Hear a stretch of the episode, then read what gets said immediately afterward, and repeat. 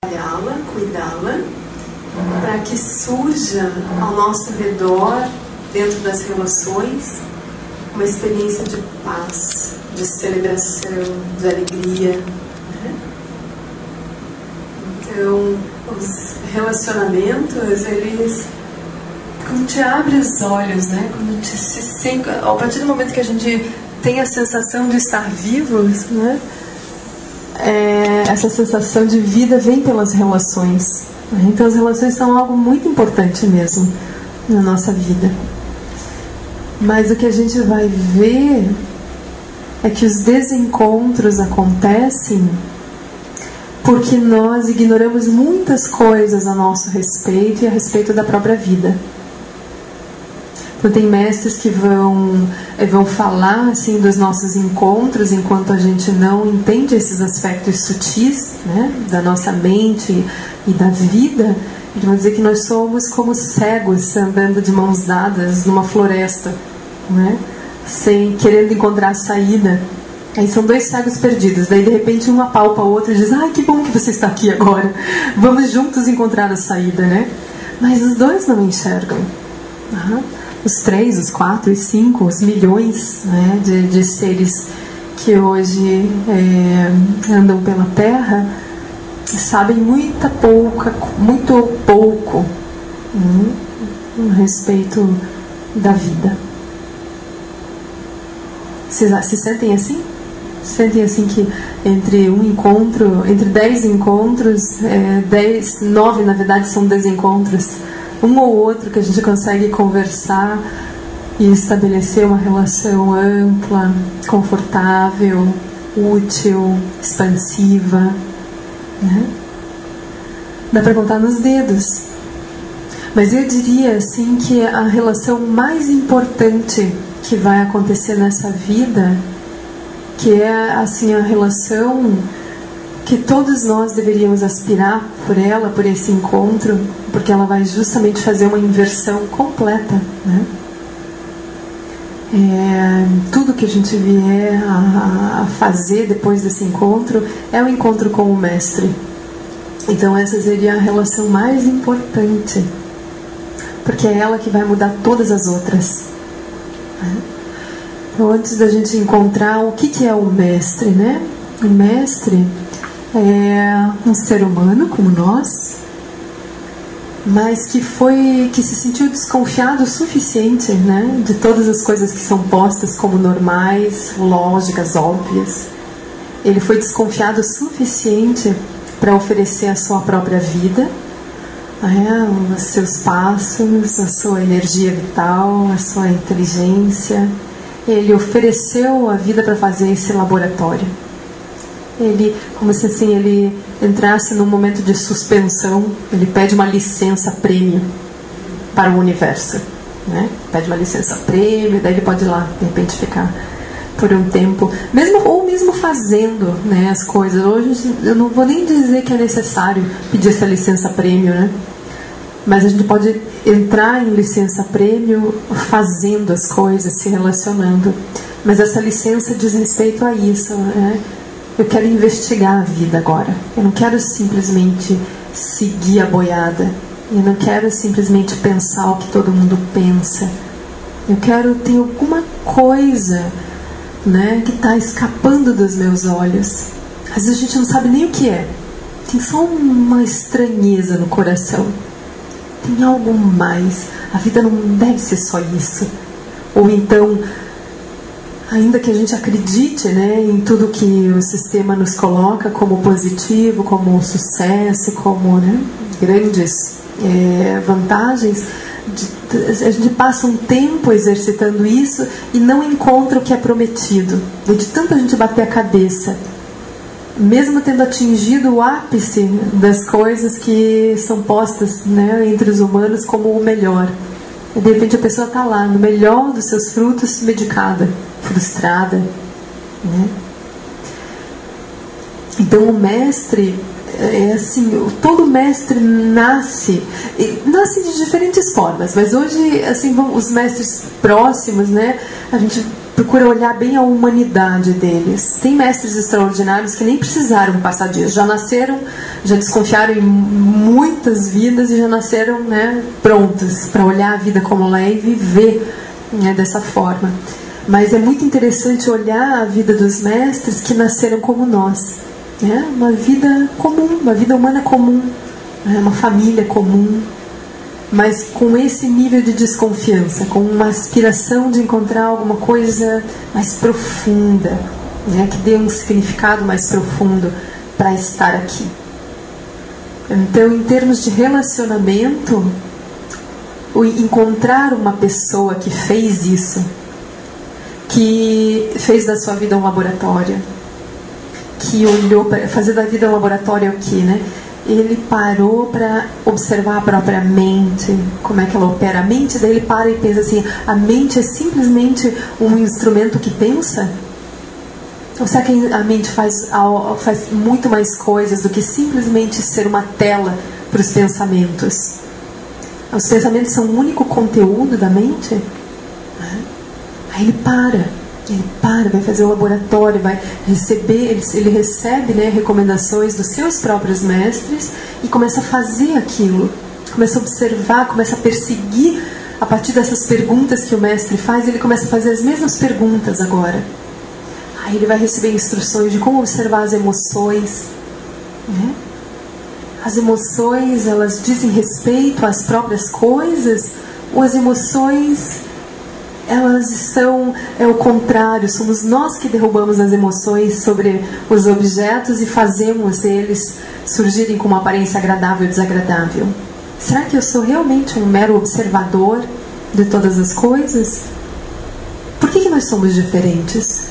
Por que, que as mesmas pessoas as pessoas paradas diante do mesmo objeto falam coisas diferentes. Por que, que uns saem correndo e por que, que outros ficam ali babando e querendo levar para casa? É porque eu estou vendo certo e os outros são doidos e estão vendo né, errado? Então começam a surgir perguntas desse tipo.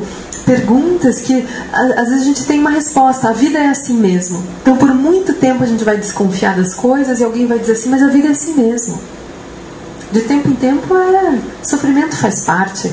Não tem né, coisa pior que alguém falar pra gente que o sofrimento faz parte. Daí diz assim, ah, então tá, então essa é a minha cruz, essa é assim mesmo, né? A vida foi amaldiçoada, em algum momento tem um voodoo, cada um tem um voodoozinho em alguma região do planeta, e chega ali um ser cósmico e diz, você foi escolhido. Uma agulha na sua cabeça. Daí a pessoa tá lá, bom, chegou a hora do meu sofrimento, né? O que é o sofrimento? Que, que ele ocorre? Ele é algo natural ou ele é artificial, construído a partir de equívocos internos? Que papel eu tenho? Por que, que uns sofrem e outros não sofrem, vivendo a mesma coisa? De observaram isso? Também é assim mesmo? A vida é assim mesmo? A gente vai se contentar com esse tipo de resposta? Ah, a vida é assim mesmo. Uns gostam, outros não gostam. Né? Então nós temos respostas muito simplistas, simplórias, que resumem a vida de uma forma pobre. Né? A gente imagina que a vida é assim, a gente só está observando as coisas né? e elas estão prontas. Então nos escapa a profundidade, né? o poder dos nossos olhos. A gente não está vendo isso. Mas daí o mestre foi esse ser humano como nós que aceitou fazer da sua vida esse laboratório. Ele aceitou as perguntas que o mestre lançou e ele falou: Ok, eu vou ver isso, eu vou olhar por mim mesmo. Né? Daí por isso que tem a prática da meditação, os estudos né, dos ensinamentos dos vários mestres que já andaram por aqui.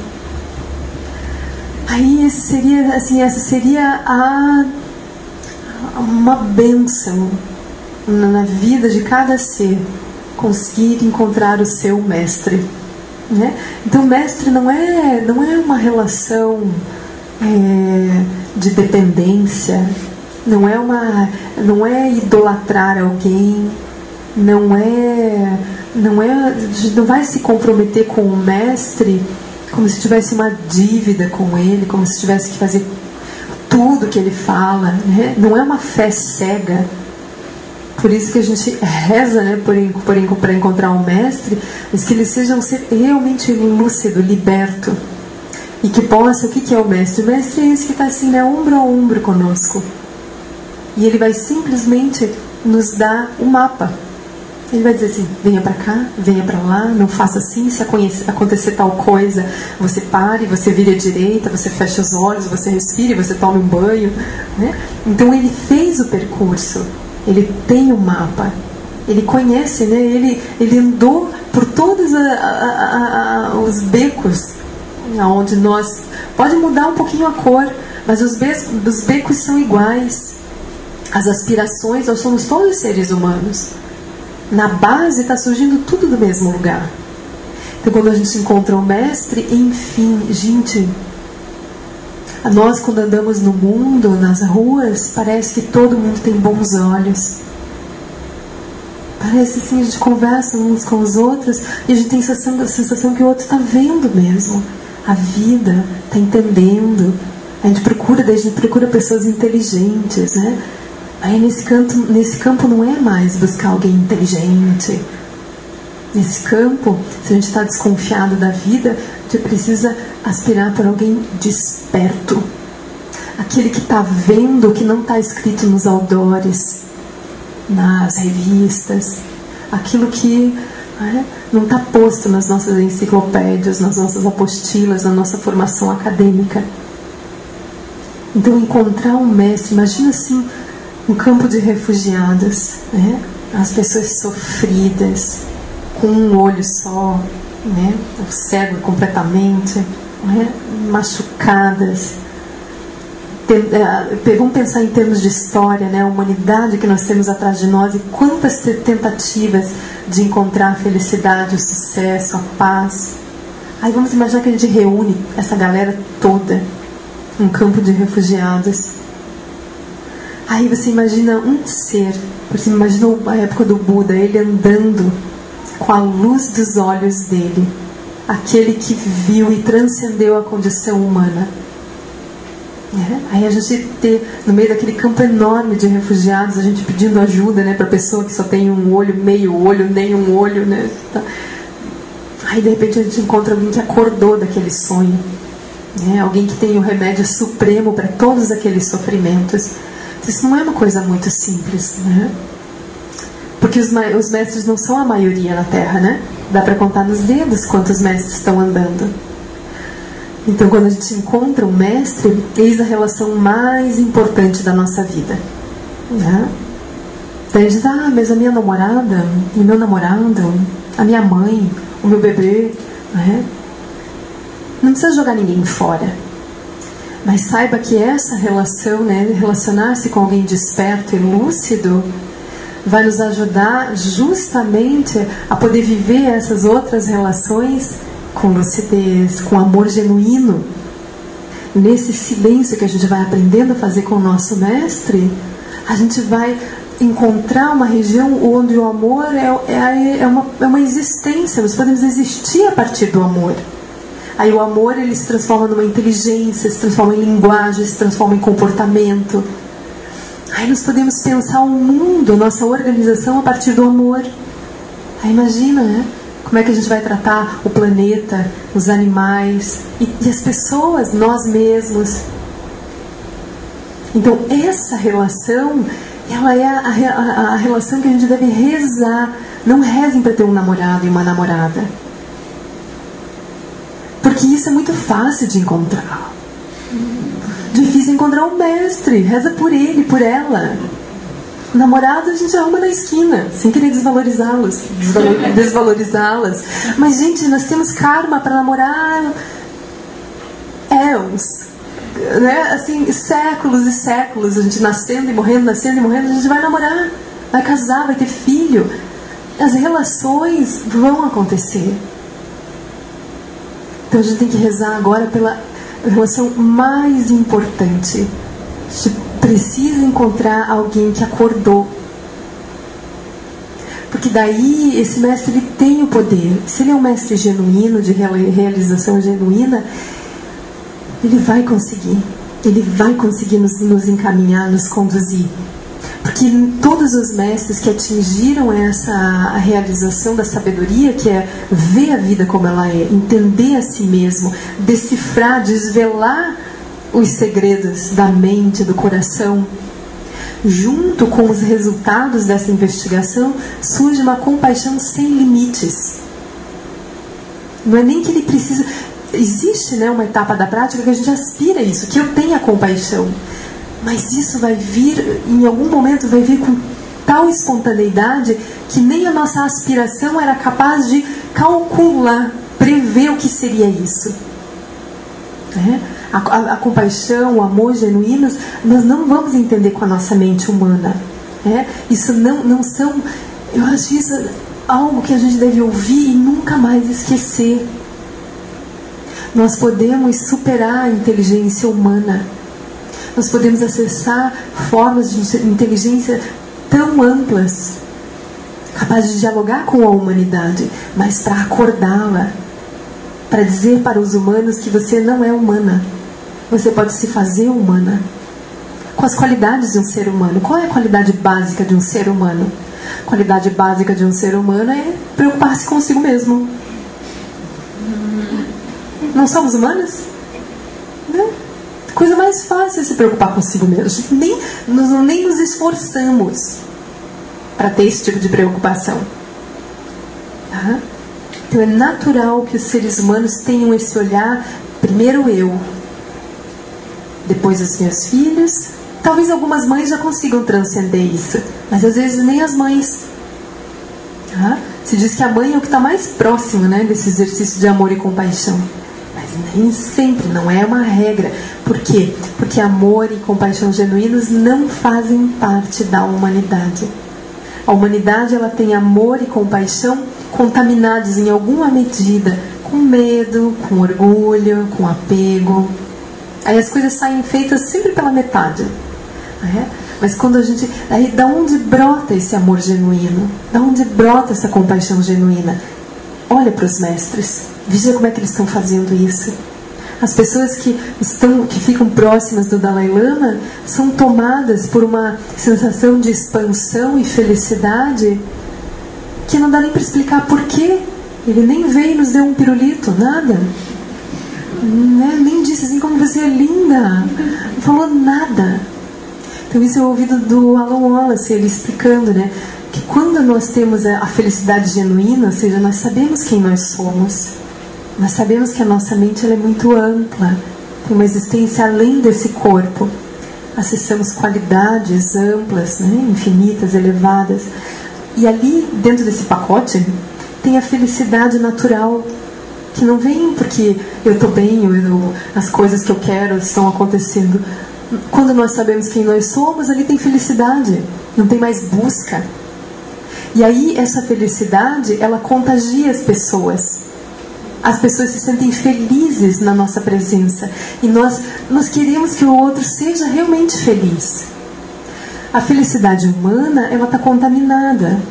Então nem sempre do lado de uma pessoa feliz os outros estão felizes. Às vezes pelo contrário. Tem pessoas que estão sofrendo pelas consequências né, daquela felicidade. Então, no, no, reino humano, um sorrindo não é garantia de que os outros estejam sorrindo. Mas quando a gente está na presença de uma pessoa liberta, que acessou né, essa outra dimensão, a gente tem uma sensação de expansão junto com ela. Então, desde esse lugar, a gente carrega todo mundo junto. Tá? Mas daí qual é a dificuldade? Os mestres oferecem essa expansão, a gente sente essa expansão, mas a gente não consegue sustentar aquilo. A gente faz as práticas que o mestre nos dá, mas de tempo em tempo parece que aquilo dá uma murchada, né? A gente sai, né? A gente deixa a luz, né? O, o espaço de luz onde está o mestre e parece que daí tudo volta ao normal. Não é aquela assim, ah, não, agora eu realmente tenho que trabalhar, eu não posso ficar sorrindo para todo mundo, porque já viu, né, as pessoas adoram se aproveitar de mim, eu é que não vou ser cordeirinho, né? Se eu não pagar minhas contas, quem é que vai pagar? Eu vou continuar com ciúmes sim, porque se eu não tiver ciúmes do meu namorado, da minha namorada, já sei que vai aprontar. Imagina! vai se comportar como eu quero. Mas ninguém fala isso, fica né? Só no planejamento. Já vou amarrar essa pessoa do jeitinho que eu gosto. Né?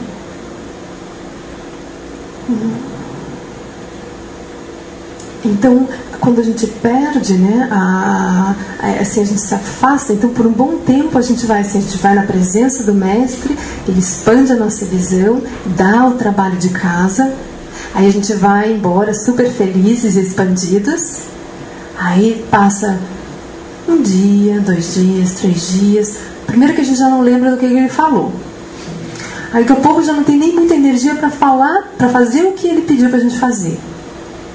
E aí a gente olha ao redor e diz: não, a vida é assim mesmo, aquilo estava lindo demais, né? deve ser pura poesia. Né? Ah, esse mestre mora lá, né? num campo maravilhoso, no interior. Né? Então a gente começa, a gente se afasta e não consegue sustentar a prática que vai nos levar à mesma condição do mestre. Então, se na presença de um mestre nós nos sentimos expandidos, acredite que aquela é a sua condição mas a gente não tem familiaridade. Tá? Nós estamos familiarizados com uma outra forma de ser, de pensar, de sentir. Então, isso no budismo se chama karma. Tá? Karma é assim, ações habituais, respostas habituais. Então, o, pra, o nosso trabalho no caminho, né, para a gente ter a mesma expansão, viver na mesma expansão do mestre, nós deveríamos, por um bom tempo, gerar liberdade em relação aos nossos hábitos. Isso é uma coisa, porque é assim, gente, quando a gente começa a entender a mente, quando a gente começa a meditar, a gente vai ver que a gente não escolhe o que pensa. Você já, quem está meditando já percebeu isso? Que nós somos pensados, né? Pensamentos, inclusive, contra nós mesmos. Pode uma coisa dessa?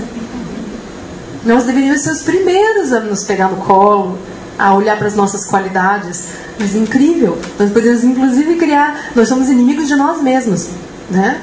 A gente se xinga, nós somos duros. Ah? Então, no silêncio, nós vamos ver que nós não escolhemos o que pensar, o que sentir e nem como agir. Nós, nós somos seres, por não entendermos a nossa verdadeira condição de liberdade, escolha, criatividade, nós nos familiarizamos com respostas prontas, com respostas, e aquilo vai se tornando pronto ao longo do tempo. E daí a gente diz, eu sou isso, eu sou essa que pensa assim, que faz assado, que sente tais e tais coisas. E aí a gente se define a partir de, uma, de, um, é, de um conjunto né, de pensamentos, emoções e atitudes que em algum momento nós escolhemos na nossa vida, em algum momento nós fizemos a escolha. Mas aí a gente passa a repetir aquilo e perde a lembrança de que aquilo foi uma escolha. Que nós podemos agora se liberar, soltar tudo isso e fazer novas escolhas. Porque, inclusive, eu não sei se já perceberam que tem algumas escolhas que em um tempo funcionou e agora simplesmente não dá mais. Né? A gente desde criança adorava sorvete e agora o médico disse que não pode mais tomar sorvete. Né? Mas aquilo está pronto. Né? E isso eu estou falando só de um sorvete, né? Mas a coisa pode ir para é, dimensões muito mais graves, onde de uma hora para outra a nossa atitude não é mais adequada para a nossa saúde, para a saúde dos outros, para a saúde do planeta. Tá? Tem coisas que não é que as pessoas fazem isso porque elas são más, é porque elas não têm poder sobre os seus próprios pensamentos e elas não têm sequer uma visão ampla para ver o impacto disso no mundo. Então a gente tem que cuidar, né, em momentos como esse, né, quando as coisas estão vindo à tona, quando a desgraça está assim proclamada. Né? A gente não deveria acusar as pessoas. A gente deveria fazer o nosso trabalho pessoal de entendermos como que é possível as pessoas surgirem a partir de padrões destrutivos de relação. Mesmo que as pessoas estejam fazendo a pior coisa do mundo, elas gente é matemático. A pessoa acha que aquilo é bom. Ela acha. ela acha que aquilo vai trazer alguma vantagem. Quem mata, quem rouba, quem violenta, quem engana, só faz aquilo com tanta naturalidade porque acredita que aquilo é bom para ela.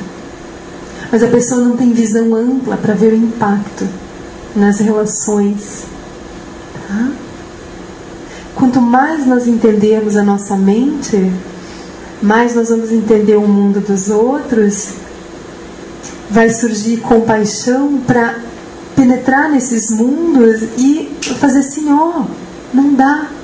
Mas se a gente for contra as pessoas, nós não encontramos linguagem e a pessoa vai se defender de nós. O Lama Santa tem falado muito isso. Todos os movimentos é, que surgirem por uma emoção aguerrida de contrariedade não vai ter sucesso. Porque tudo que nós precisamos é envolver as pessoas que estão equivocadas e ajudá-las a expandir a visão para a forma como nós estamos vendo.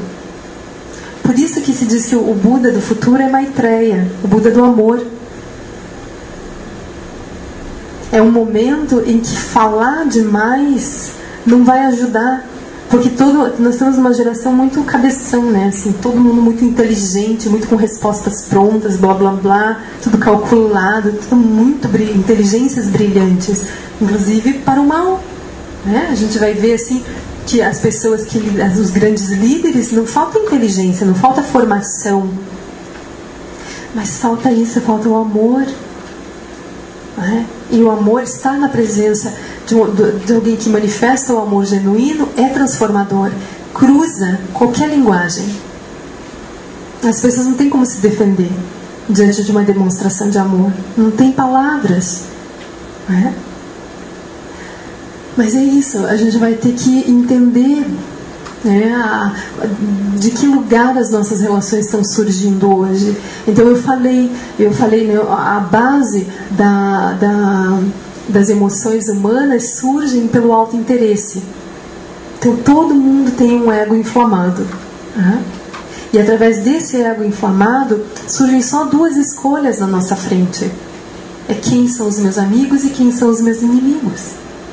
Eu não consigo incluir todo mundo nesse barco. Não consigo. Não é?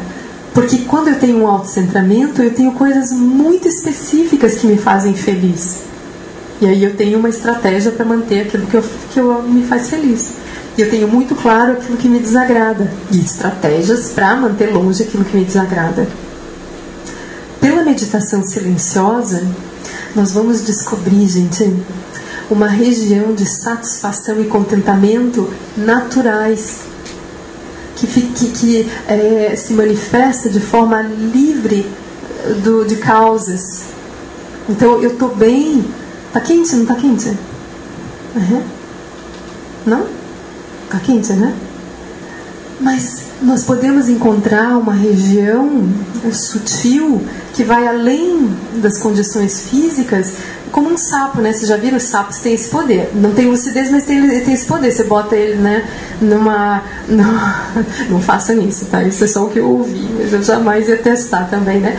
Os sapos morrem porque eles vão se adaptando, né? Você bota eles numa panela com água e vai esquentando aquilo direitinho, assim, é, devagarinho, e eles vão ficando ali, porque eles vão, né, criando essa essa, eles vão é, aquecendo o corpo devagarinho, como a água, e tá tudo bem, daqui a pouco eles morrem cozidos.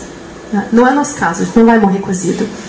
Mas a gente pode encontrar uma dimensão em que aquilo vai esquentando, a gente vai suando. Mas a sua consciência não se abala. Se a gente for ligar um ventilador, trazer uma água, é porque o corpo sim tem a sua finitude é pela saúde do corpo, se a gente quiser habitar esse, esse, essa terra por mais tempo para ajudar as pessoas, daí é melhor entender o que, que favorece a saúde do corpo e o que compromete. Mas nós, pela meditação, a gente vai ver que a consciência em si não está abalada pelo calor ou pelo frio. E aí, quando a consciência não está abalada, ela pode lidar com as circunstâncias com muita tranquilidade. Ela não vai ligar o ventilador porque ela está desesperada. Porque no desespero a gente quebra o ventilador. Já perceberam isso? No desespero a gente não consegue colocar a chave né, no lugar. com desespero a gente só faz surgirem mais e mais problemas. Então, a meditação ela vai nos, nos permitir encontrar uma região de contentamento para além do corpo e de tudo que diz respeito ao corpo, de, para além daquilo que a gente olha como separado de nós. Por exemplo, pessoas. Nós podemos descobrir uma, uma região de satisfação mesmo quando as pessoas não estão fazendo aquilo que a gente gosta. Né? Chegam atrasadas, queimaram feijão, né? falaram que, olha, eu preciso férias dessa relação aí, né? cansei, cansei do seu feijão. Né? Então, é possível nós acolhermos as circunstâncias e o comportamento dos outros sem nos afetarmos. Isso é fantástico, isso é, isso é extraordinário. Quando um ser humano descobre isso, isso é uma luz que se acendeu dentro da humanidade. É um farol. O budismo se diz isso. Então tem mestres que são como faróis. Eles vão ser, eles vão realmente apontar o porto seguro. Mas ele, o que, é o porto seguro? quando o mestre oferece um porto seguro, ele vai realmente oferecer o lugar sutil, mesmo que a terra, a terra física esteja tremendo, um tsunami está vindo na sua direção, você não se abala. Ele vai, ele vai apontar para a terra segura, que é você sabe quem você é. Agora você sabe quem você é. É isso que vai nos dar segurança, força, destemor alegria para acolher as situações do jeito que elas vierem. Pensa, é assim que a gente mata os encontros, mata os dias. Se eu falar dias da semana, eu já matei um pouco, mas para usar a linguagem, né? A gente mata o tempo, a riqueza do tempo e do espaço quando eu dou nomes. Quando eu digo que na segunda eu faço isso e não faço aquilo. Quando na terça eu faço aquilo e não faço isso. Quando eu digo para as pessoas, a última vez que a gente se viu, você prometeu tal coisa. Você não lembra do que você me falou? Quando a gente, de um encontro para o outro, a gente fica remoendo as memórias e fica planejando o encontro futuro. Isso é matar a vida. Porque a vida não é uma repetição. E a vida ela não pode ser calculada. Ela não é premeditada a vida é um fluxo delicioso, uma vez que a gente saiba que nós mesmos somos a vida e por isso um fluxo delicioso. Né? Os mestres são deliciosos. Ah, sabe a presença deliciosa? A pessoa está ali para te expandir, para te permitir ser o que você é. Não tem pressupostos, padrões. Não gostei muito desse seu jeito o tom da sua voz, o tom da sua pele, as roupas que você usa. Aí quando a gente vai namorar, quando, mesmo em relações entre pais e filhos, entre chefes né, e subordinados, é sempre assim. Como eu tenho esse autocentramento, eu tenho, eu tenho pressupostos, então eu tenho planos para você. Você não sabe exatamente o que te faz feliz, querida, mas eu sei. Isso né? É, é essa petulância, né? É uma petulância nossa. Como seres individuais, como coletividade, quando a gente cria um sistema e vai dizer como que as pessoas têm que ser, como é que elas têm que se vestir, como é que elas têm que se comportar, que, que elas têm que falar, estudar. A vida não é isso, por isso não dá certo. Por isso tem sempre os seres desajustados. E louvados sejam eles, para nos lembrar que é isso. Né? Tem que ter alguém furando, furando o script. Mas de preferência que, que a gente encontre o um mestre, porque às vezes só os desajustados, sem lucidez, eles mesmos ainda eles não se adaptam, mas eles não sabem por que não se adaptam e o que fazer da sua vida, já que você não se adapta. Então a gente tem que encontrar um desajustado lúcido, um mestre, tá? Aí, quando a gente encontra o mestre e ganha né, essas orientações de prática, como é como examinar a mente. Não só examinar a mente, mas começar a observar esse olho que constrói a realidade. Então, nós não somos meros observadores da vida. Nós estamos, ao encontrar objetos e pessoas, nós temos o poder de dar um nascimento para aquilo. Nós já estamos fazendo isso. Só que a base que nós estamos utilizando para dar nascimento para as coisas é a base do autocentramento. Então eu estou sempre medindo as coisas matematicamente com gráficos, medidores. Tá bom, não tá bom, gosto, não gosto, levo, não levo, queimo, jogo fora, rasgo, mando emoldurar. Né? Só essa visão utilitária. Aí, quando nós vamos recebendo as instruções do silêncio e observar que nós somos construtores da realidade, a gente vai naturalmente descobrir que existem bases internas. No, só no silêncio eu vou descobrir isso. Eu posso agir a partir da base humana, que tem por pressuposto visão separativa, ou seja, eu acho que as coisas estão prontas e são como são. E, estando prontas, as coisas são boas ou ruins, sim, de preferência, né, que me favoreçam. Isso é, olha gente, que inteligência, né? Aí, no silêncio, quando a gente começa a entender esse funcionamento, como nós vamos, como eu falei, nós vamos nos descolando, nós vamos é, reduzindo a familiaridade só com essa forma de ser, e a gente vai repousando no silêncio e ampliando, ampliando, se vendo livre desses padrões, nós podemos descansadas nesse lugar, um momentinho assim, ah, que alívio. Realmente eu não preciso pensar, sentir e fazer as coisas como eu sempre pensei, senti e fiz. Aí vem um ah, a gente vai descobrir isso. Só que se a gente ficar ali paradinhos e, e, na medida que o tempo vai passando a gente se levanta e não perde esse espaço do ah, porque daí a gente começa a encontrar, né? Daí se encontra o ex-namorado, ex-namorado diz, ah, não é nem de paixão, é assim, ah, sofri tanto, quase me matei. Ai, ainda bem que eu não me matei. Ufa! Louvada a meditação, né? Só que daí vai acontecer isso, a gente encontra esse lugar de repouso, onde nós não estamos mais agindo por responsividade, padrões prontos, Nesse instante, eu descubro pelo espaço que ao encontrar as pessoas, outras inteligências podem se derramar sobre a nossa consciência. Aí no budismo isso se chama as sabedorias búdicas. Como eu falei, daí o amor, a compaixão. Eu sinto bastante, eu lamento, né, que essas palavras estejam desgastadas na nossa cultura, né? Amor, compaixão, elas são usadas assim, né?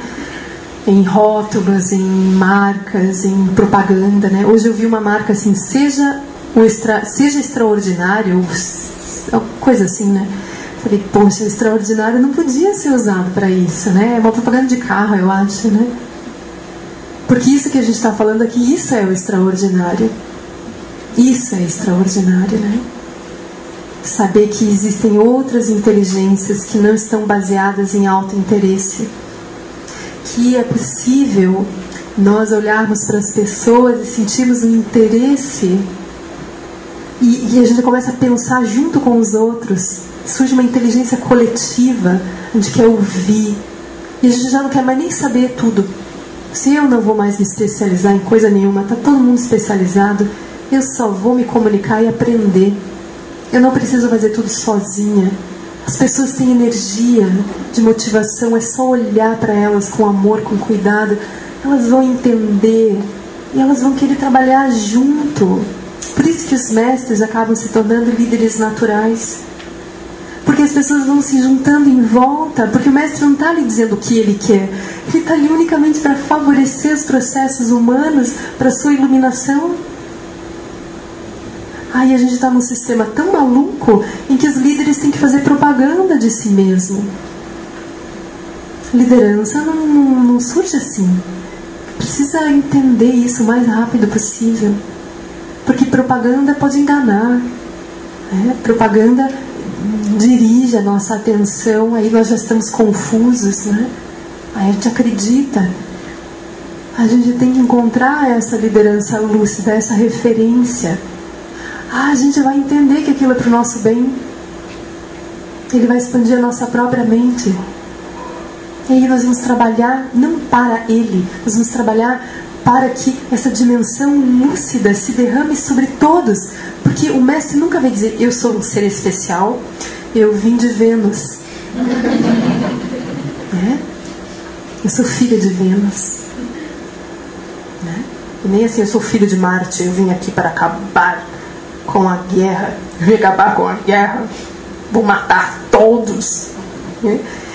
Eles nunca vão se colocar como seres especiais, porque eles não descobriram, na verdade, nada de especial. Eles só eh, descobriram o que é natural em todos. Né? É como os professores, quando vão dar aula, eles não podem se achar mais especiais do que a criança. Eles não vão ficar orgulhosos porque eles sabem matemática e a criança não sabe. Ele vai oferecer tudo para aquela criança porque ele sabe que ela pode aprender matemática. Então, mestre, mesma coisa, está falando nada especial. Aos nossos olhos vai parecer especial porque toca o nosso coração, mas ele está falando eh, de nós mesmos. E ele sabe que é só uma questão de tempo, assim como o professor de matemática. Ele vai ajudando, ajudando, ajudando e é, é, é fatal que o outro vai enxergar, porque já está ali. Então, a partir desse exercício, né, junto de um mestre, junto de um grupo, nós somos o grupo, né? Outras formas de relação. Mas nós precisamos fazer esse trabalho, nós precisamos saber quem nós somos, nós precisamos dar conta das nossas complicações. Caso contrário, é isso que nós vamos ter para oferecer para as pessoas, a nossa complicação. E a gente, né, nós podemos fazer um make-up emocional, né? E aí a gente se apresenta, faz uma propaganda enganosa bem bonita, né? Vamos diante de um altar, assinamos o contrato e até que a morte nos separe. Não é? Então, nós precisamos, então, primeiro, é tão lindo isso, né? Se a gente começar a olhar as relações dentro desse caminho de lucidez, então nós vamos abandonar a roda da vida que está ali naquele quadro que a gente que vocês podem estudar aqui. Ah, aí no meio dessa roda a gente pode ter a bênção de encontrar um mestre. A gente pode agora receber esses ensinamentos, aonde a primeira coisa que nós vamos fazer, ó, então a gente vai abandonar a base onde os relacionamentos se dão como confusão. Eu não sei quem eu sou, eu não sei quem você é, mas eu acho que eu sei quem eu sou e eu acho, tenho certeza quem você é. Isso é o pior, né? É, dois cegos andando de braço dado. Estamos, sim, estamos cada vez mais perto da saída, né? Vocês estão vendo nada. Aí, enfim, a gente encontra alguém que tem uma luz, né? que pode agora, enfim, nos apontar para essa direção, né? Eles apresentam o caminho da liberação. Mas daí, veja, essa é uma, essa é, como eu falei, é, é uma relação super necessária, transformadora, um mestre. Aí esse mestre, o que, que ele vai nos devolver? Agora você vai aprender, primeira coisa, a estar só. Você, eu vou, você vai aprender sobre a solitude. Ou seja, você precisa saber quem você é. Você precisa fazer esse laboratório interno, entender sua mente, suas emoções, seu corpo. Você precisa entender o impacto de uma ação cega e de uma ação lúcida. Você precisa entender o que você estava fazendo autocentrada. Você precisa entender que essa não é a tua condição, tua verdadeira condição. Aí ele vai nos ensinar o silêncio, a solitude, o exercício com nós mesmos. Sim, precioso. Quem encontrou seu mestre não tem como comparar essa relação com nada. Porque ela não é uma relação que cria laços sociais, laços afetivos comuns. É uma relação cortante que liberta. É uma relação que não tem nenhuma base nas conveniências. Tá? Não é uma relação de conveniências. O mestre não quer ser conveniente. Ele não quer ser seu amiguinho seu parceiro para loucuras. Ah. Ele está ali realmente assim para acabar, para cortar a raiz da ignorância. Daí depois disso, feito esse trabalho, mestre discípulo, discípulo consigo mesmo. Aí chega um momento, se a gente fizer direitinho, se a gente colocar toda a nossa energia de vida nesse trabalho, tem um momento que a nossa mente é a mente do Mestre. já era, mas ela estava obscurecida por padrões que nós somos capazes de gerar e depois aquilo tem poder sobre nós. Aí a gente recebe instruções, aí hoje não dá tempo para falar tudo, né? Mas a gente vai receber instruções para entender essa, esse mecanismo interno capaz de produzir conteúdos, dar poder e depois aquilo parece que está fora. Mas aí a gente vai fazendo silêncio, vai se vendo livre né, dos padrões, das imagens né, mentais sobre o mundo, sobre as pessoas, as nossas emoções. Aí a nossa mente ela volta para a sua condição de espaço, que é uma coisa que a gente não vê, né? Quando a gente está pensando, a gente está tão fixados no pensamento que não vê o espaço onde ele ocorre. A gente está tão fixados no pensamento que não vê também que a consciência está nesse lugar onde o pensamento ocorre. A gente está tão fixado em manipular essa aparência que a gente não vê que ela não é separada de nós que nós criamos o pensamento.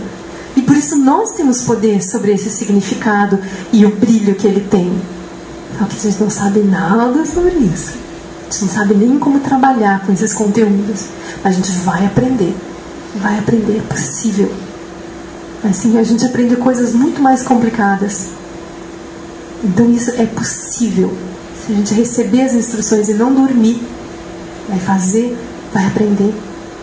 Aí até chega um momento que, como eu falei, a gente deixa, né, de, se solta das construções mentais, descobre o espaço amplo da nossa mente como o céu. A gente descobre que a nossa consciência é tão ampla quanto esse céu, que ela nem cabe nesse corpinho de 1,60m, que calça 35, que vexame, o absoluto com essa estatura. Que vexame. Vai fazer o quê, né? A gente acreditou. Aí,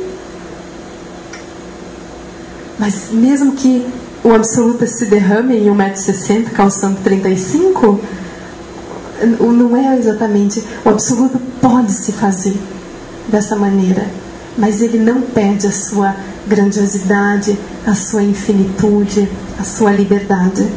Ah, isso é temporário.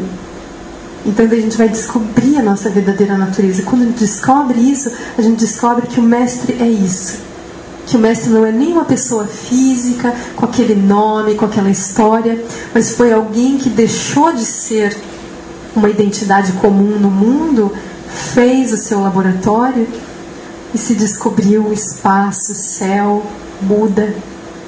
E agora nos ajudou no caminho, nos comunicou essa expansão e nós somos a expansão. Então é como o Buda, quando o Buda olha para os seus discípulos que vão realizando essa sabedoria, ele diz: Você tem a minha mente, nós somos um só. Pensa ouvir isso no seu mestre? É?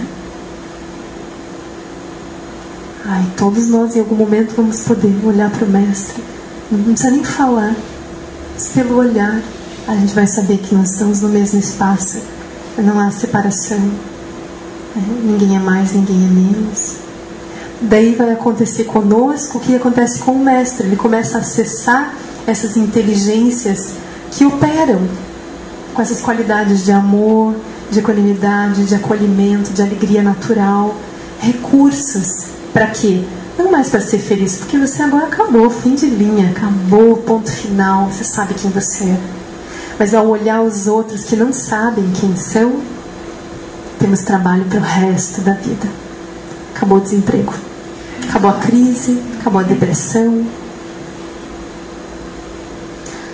E o mais extraordinário é que você não precisa fazer formação para ajudar o mundo.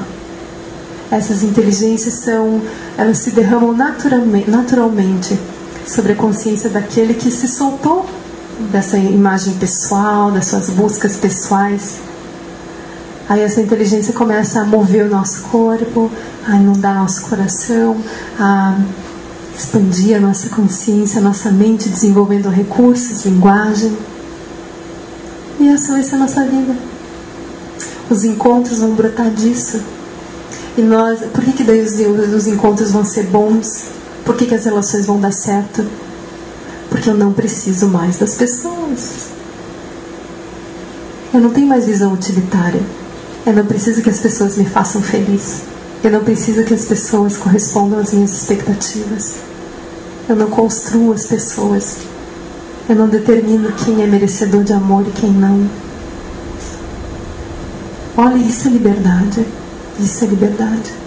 Não é a gente num esforço maravilhoso e glorioso, enfim, conseguir manter as pessoas no nosso cerco só aquelas que eu gosto. Porque isso é impossível. As pessoas mudam. Então você fez aquele cercado e depois você, crente que só tinha as pessoas que você gosta, você engole a chave ou joga a chave lá para o lado de fora. Daqui a pouco você está nos infernos. Porque as pessoas mudam, você muda, ninguém é linear, as pessoas não sabem quem elas são, elas sofrem. E daqui a pouco você está no manicômio. E você diz, quero sair daqui. Mas você jogou a chave. Você que trouxe essas pessoas aí. Né? Então, primeiro ponto, né? Não querer as pessoas. Fazer esse trabalho na nossa solitude. Deixar que nosso coração acesse essas inteligências. Aí é, aquela, é uma delícia. Aí realmente os encontros são uma celebração natural. A gente vai, nós vamos ser o espaço. Aí todo mundo tem lugar nesse espaço, do jeito que vier. E quando as pessoas são olhadas a partir desse espaço, elas relaxam e se elas estiverem metidas em grandes confusões, elas se entregam. Em algum momento elas se entregam e dizem: Me ajude. Né? Aí não importa. Daí vem as pessoas orgulhosas, vem as pessoas agressivas, vem as pessoas invejosas. Aquilo não te atinge. Assim, ui, que nojo, que pessoa, que, que petulância, que empáfia. Você não se sente, porque você só vai chamar alguém de petulante se você sentir que você merece um lugar e a pessoa não te deu aquele lugar. Então, quando você encontra o silêncio, a solitude, essa expansão, você não está em lugar nenhum que diz respeito à vida humana na Terra. Você está no espaço, no céu. Se a gente for, se a gente se afastar da Terra, a gente vai ver que a gente não tem noção do que é mais para a direita, do que é mais para a esquerda. Vai ser sempre referenciado à Terra, qualquer coisa. Mas no espaço, sem referências, que é a nossa verdadeira condição, não tem acima, abaixo, mais para a direita, mais para a esquerda, bonito ou feio. Não tem nada disso. Então você olha para a pessoa como o espaço que ela é. Daqui a pouco ela também não tem mais razão para ficar competindo com você. Você não está nem aí para quem não está jogando. Né? Por isso que esses são, essa é a prática da liberação. Nós podemos fazer isso. Né? E a liberação é a liberação da ignorância. Ah, não é que tem uma maldição voodoo, realmente, né? A gente descobriu onde é que estava guardado o nosso voodoo. Estava lá no porão né? da casa não sei de quem. Ah, encontrei agora. Agora eu vou me vingar e vou fazer um monte de voodoo. Né? Não, a liberação pela base. É porque nós descobrimos quem nós somos. Então, a raiz do nosso sofrimento vem daí, ignorância. Não sei quem eu sou, não sei o que é a vida. É só isso que a gente vai fazer. O sofrimento é sempre isso. A nossa tendência dentro da roda da vida é buscar culpados, é querer alterar a vida para a gente voltar a ser feliz ou vir a ser feliz, né? Nessa, nessa classe de ensinamentos, nesse solo que a gente está agora abrindo, não existe mais culpado. Não existe culpado para o nosso sofrimento, não existem responsáveis pela nossa felicidade. Isso é caminho de maturidade. Se eu continuar vivendo é, na tentativa de encontrar culpados, né, na tentativa de encontrar um colo que me proteja, isso é limitação, isso é vai ser sofrimento na certa, porque a gente não consegue evitar o sofrimento mudando as pessoas de lugar. O sofrimento é, está dentro, é regiões que eu preciso olhar e trabalhar. Aí muda, eu mudo as pessoas na minha frente, mas de tempo em tempo tem sempre alguém que vai lá e põe o dedo na ferida. Então vamos ver onde é que está a ferida. E não ficar tirando o dedo dos outros. Muito mais fácil, deixa os dedos. Agora encontra onde está a ferida, aí as pessoas podem te apertar onde elas quiserem. Pode apertar. Pode apertar. E aí a pessoa tá louca que você dê risada, que você chore, você tá lá. A gente tentando fazer cócegas e alguém que não sente cócegas, né? A pessoa tá lá com aquela cara assim de paisagem. Não tenho cócegas, vai fazer o quê? Né? Então é mais ou menos isso. Então, se a gente quiser pacificar né, as relações, se a gente quiser ter um solo né, de relações é, felizes, tem que começar por aí. Primeiro tem que entender qual é o solo que nós estamos usando hoje para nos relacionarmos. Senão a gente nunca vai encontrar a porta de saída desse negócio. Então, estudem a roda da vida. Aqui no SEB, peçam esses estudos. Tem livros sobre isso, tem ensinamentos no YouTube do, do Lama Santa. Oi? Terças-feiras. Que horas? Às 8 horas. Tá? Porque ali está mapeada a nossa mente, nosso comportamento, nossas aspirações. E por incrível que pareça, nesse mapa estamos nós e o mundo inteiro. Tá? Então, ali, estudando a roda da vida, a gente entende o solo onde nós estamos agora nos relacionando conosco, com o planeta, com as pessoas. E está explicado por que, que o sofrimento surge. Tá? Daí depois disso, a gente vai, nós vamos ser apresentados ao caminho, a, a, a, o encontro com o mestre, né? que é assim, homenagem aos mestres, homenagem à linhagem de mestres que vem se derramando por séculos e séculos nessa terra homenagem. Eu aspiro esse encontro, eu aspiro aproveitar esse encontro, que eu seja um herdeiro dessa sabedoria. Essa é a relação mais importante da nossa vida. Mais. Tá? Daí a gente tem encontro com ele e recebe os ensinamentos sobre como trilhar o caminho do autoconhecimento, que vai ser relação consigo mesmo. Tá? A gente não vai arrumar o mundo, não tem mundo para ser consertado. Nós precisamos nos transferir, abandonar essa base. É só isso. A gente vai abandonar essa base de operação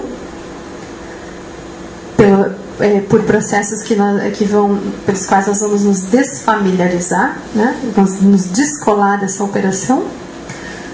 O caminho vai nos levar para um espaço amplo, onde nós descobrimos a verdadeira condição da nossa mente. A nossa mente não é cheia de conteúdos, ela é espaço capaz de manifestar conteúdos. A consciência está ali dentro e ela rege essa coisa toda, então a mente pode descansar nesse espaço e gerar conteúdos outros. Daí a gente vai ver essas outras inteligências, as inteligências búdicas, que começam a operar através da nossa própria mente, dos nossos olhos, e nós vamos viver em mandala. Daí a mandala é isso, a mandala nós temos realmente essa a inteligência coletiva, não tem base de alto interesse.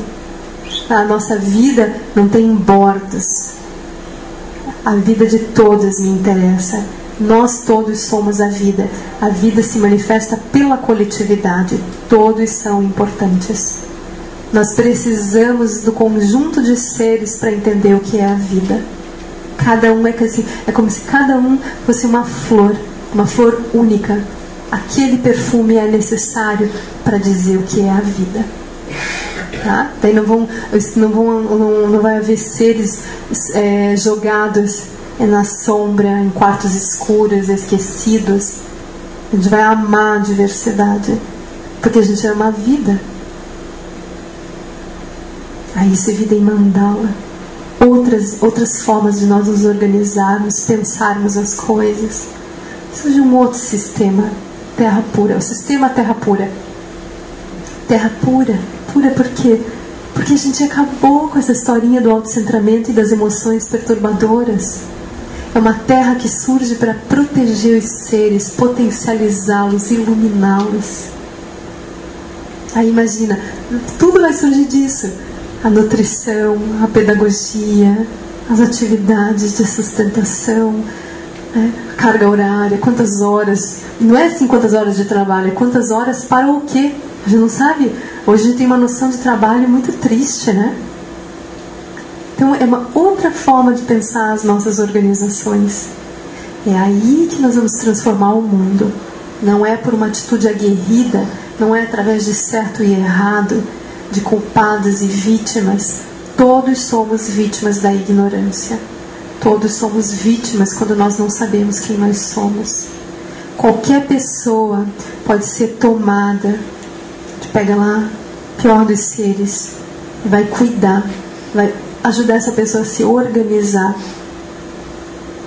E daqui a pouco ela acessa, ela senta em lugar, internos, em lugares diferentes e ela manifesta outras qualidades. Ela é a liberdade. Tá? Todos nós, nós precisamos parar com as críticas. Qualquer um de nós, se as circunstâncias mudarem, nós podemos cometer aberrações. Tá? Nós não podemos nos colocar num lugar de dignidade petulantes dizendo eu jamais.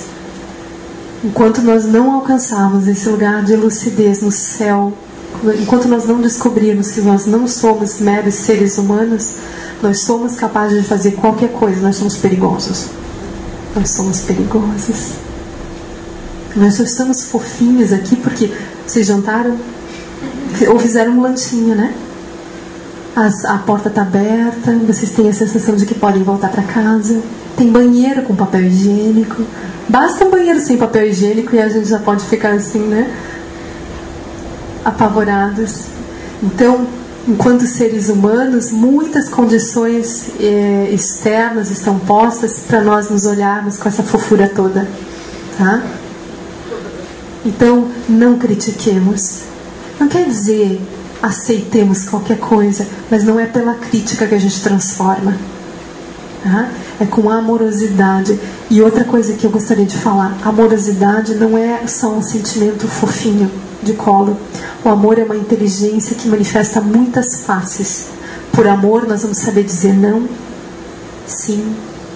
Por amor, a gente vai poder ter atitudes de colo ou atitudes iradas, atitudes para cortar a negatividade do outro, mas o amor é o que está movendo aquela atitude. Então, o amor, a compaixão, a equanimidade, eles têm muitas faces. Isso é a sabedoria. A sabedoria ela não é uma receita, uma, um script de comportamento.